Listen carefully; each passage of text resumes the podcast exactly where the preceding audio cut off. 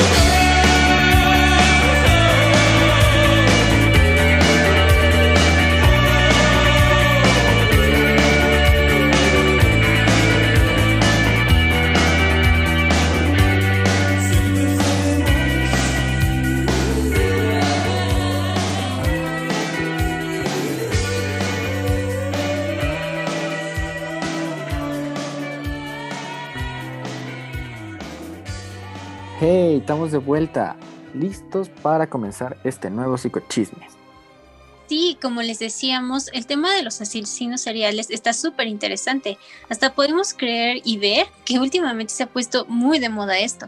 Tienes toda la razón, se ha puesto muy de moda. Creo que de hecho hasta hay museos, exposiciones, documentales, series o películas que nos hablan de estos casos y que la verdad a mí me parecen muy buenas.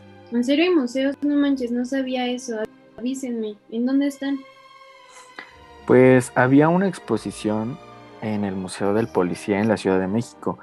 Pero pues por ahora he visto en internet que ya la quitaron y pues no sé si sea por pandemia o porque ya no está. Pero la verdad es que les recomiendo mucho ir a una exposición de este tipo. Primero porque está súper interesante y pues no sé, es algo que todos tenemos que hacer en algún momento de nuestra vida, ¿no? Así que la verdad se los recomiendo mucho y bueno, patrocinio no pagado. Sí, yo siempre he querido ir a uno, pero con esto de la pandemia pues no he podido. Pero estaría muy interesante ver alguna exhibición de este tipo. Pues estaría súper padre que todos pudiéramos ir, pero por ahora solo podemos conformarnos con ver documentales o escuchar podcasts como este, porque pues aún estamos en pandemia y no podemos ir obviamente. A propósito, esperamos que con este tema del COVID todos se encuentren bien en sus casitas y con mucha salud. No sin antes mencionar que se cuiden mucho y tengan las medidas preventivas correspondientes. Sí, pero bueno, oigan, hablando de series, ¿cuáles han visto que les haya gustado mucho? Ah, yo vi esta de Ted Bundy de las citas, de las cintas, perdón, a mí me encanta todo lo relacionado con el caso de Ted Bundy. Ay, sí, donde sale Zac Efron hecho todo un bombón, ¿no? bueno, o sea, sí, pero esa es la película. Yo hablaba más de la miniserie que era, es como un documental de las citas, justamente. Pero bueno, ¿qué les parece si les platico un poquito más de este caso de Ted Bundy? Eh, su nombre real es Theodore Robert Bundy, mejor conocido como Ted Bundy.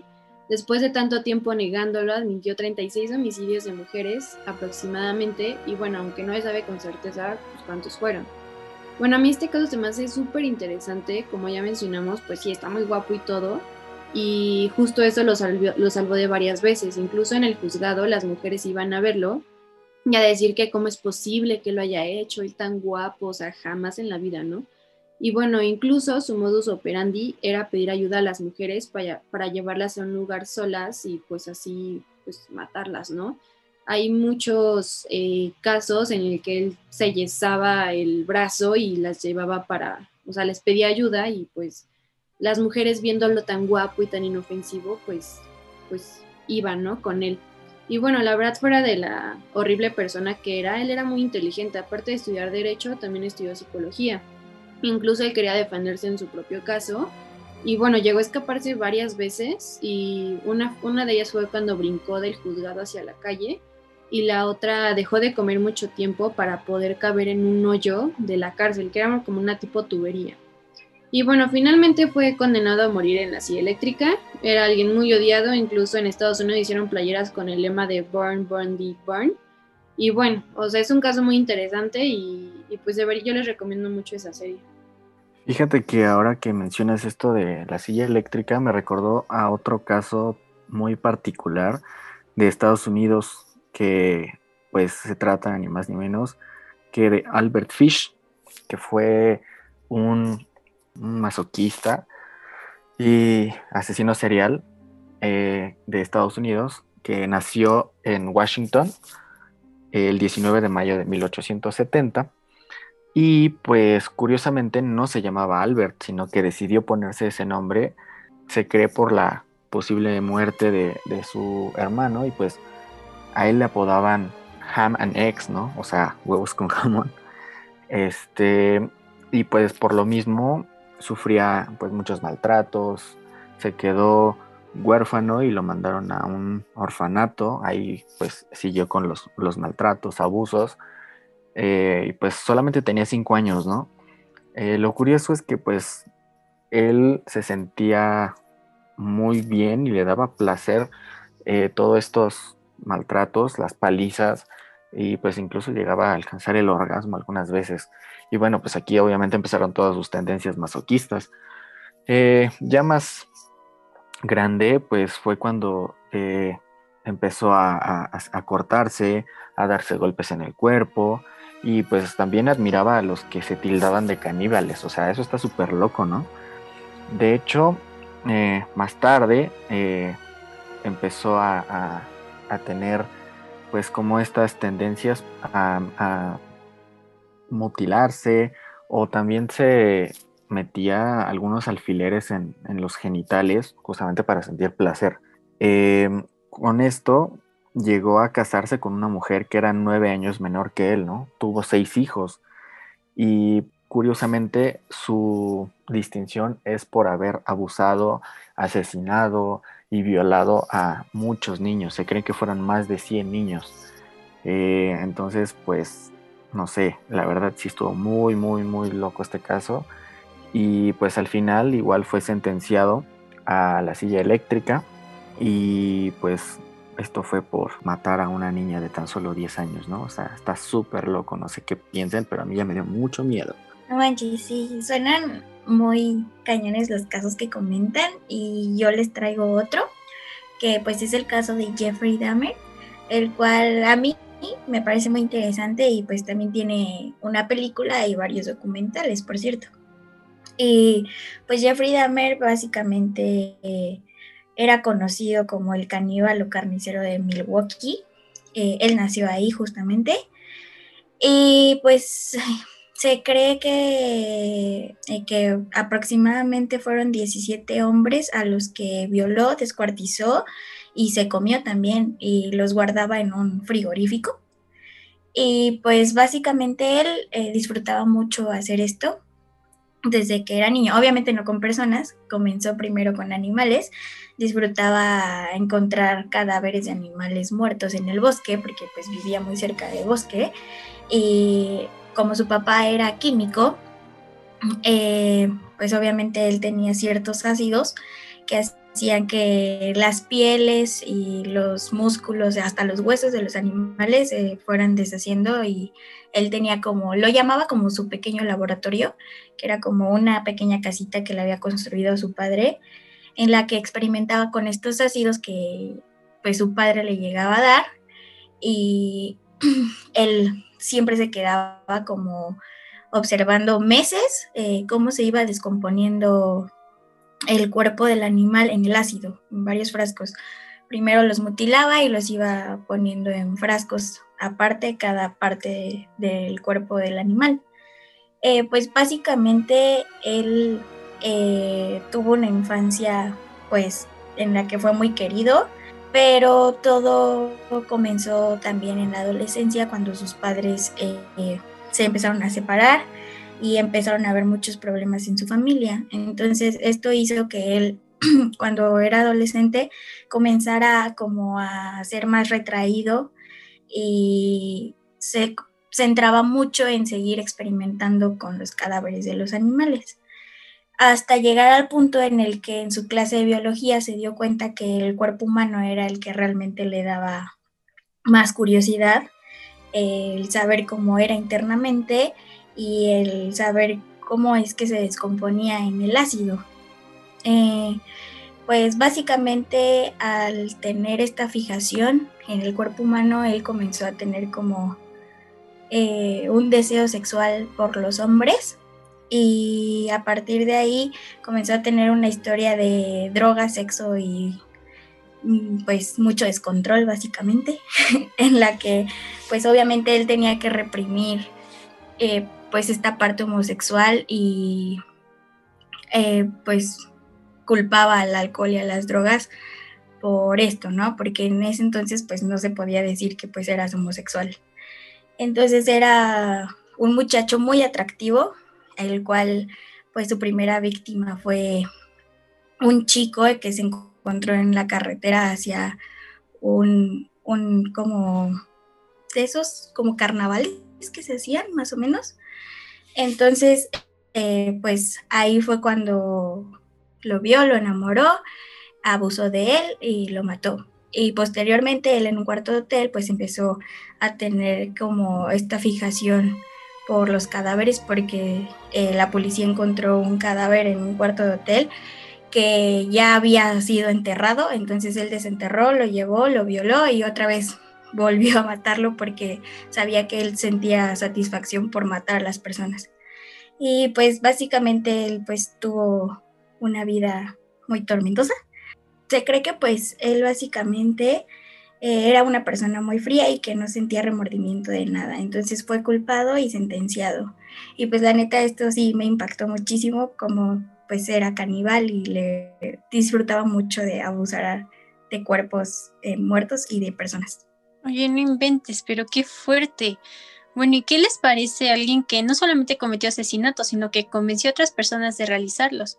Este es el caso de Charles Manson, que es un criminal sectario de los años 60. Estuvo en California. Él formó la familia Manson y es el responsable del asesinato de la actriz Sharon Tate. De hecho, se supone que mataron a siete personas esa misma noche y al día siguiente mataron a otras dos en la casa de los vecinos pero él no tocó ningún cuerpo, sino que convenció a otras personas de que lo hicieran. Y bueno, se supone que todo esto de la familia Manson la inició a partir de la letra de una canción muy famosa y que decía que esta canción como que daba pie a una guerra de racismo y estos asesinatos iban a hacer a que esta guerra se diera como que con mayor rapidez y convencía a todos sus seguidores de que tenían que hacerlo justamente para que se diera esto. Pues él era un ex convicto, estuvo mucho tiempo en correccionales por delitos menores como un poco de agresión, robos o agresión a lugares ajenos y fue sentenciado a muerte, pero por un cambio de administración se le dio una cadena perpetua. Todos los que estuvieron ahí con él dicen que estuvieron bajo el insumo de drogas, alcohol y pues se arrepienten de hacer todo esto, pero él no se arrepiente de ello. Esto está súper, súper interesante y son temas muy profundos. Y pues todo esto de los asesinos realmente me puso muy tensa, entonces hay que relajarnos un poquito. A mí pues se me erizó muchísimo la piel de tanto hablar sobre esto. ¿A ustedes no? Realmente esto me puso muy ansiosa. Mejor vamos a escuchar la siguiente canción.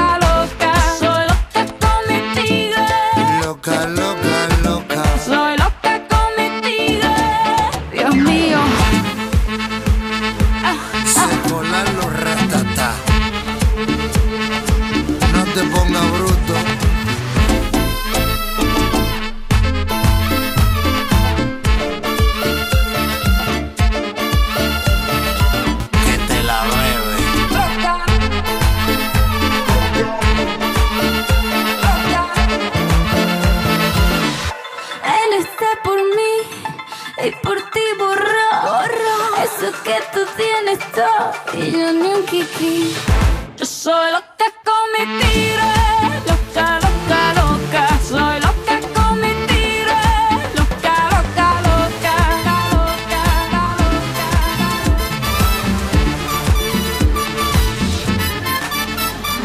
loca, Loca, loca, loca. Estuvo buenísimo ese rolón, ¿eh? Hasta me puse a bailar arriba de la mesa. Pero oigan, chicas, este tema la verdad es que estuvo súper interesante. Porque pues a quién no le gustan las historias de asesinos seriales, ¿estamos de acuerdo? Ah, ya sé, a mí me encantan. La verdad me gustaría profundizar más el tema y bueno, como es un tema muy largo, la vamos a dividir mejor en dos partes. ¿Qué les parece si en el próximo episodio hablamos sobre asesinos seriales, pero mexicanos? Me encanta la idea. Creo que el profundizar sobre asesinos de nuestro país estaría muy, muy, muy padre. Esto fue todo por hoy, chicos. No se olviden que tenemos una cita para nuestra próxima sesión en su programa Psicochisme por Amper Radio, en el cual vamos a abordar el tema de asesinos seriales en México. No se lo pierdan. No se olviden de escribirnos en nuestras redes sociales. Nos pueden encontrar en Instagram y Facebook como Amper Radio. Hasta la próxima. Amper Radio presentó Amper, donde tú haces la radio.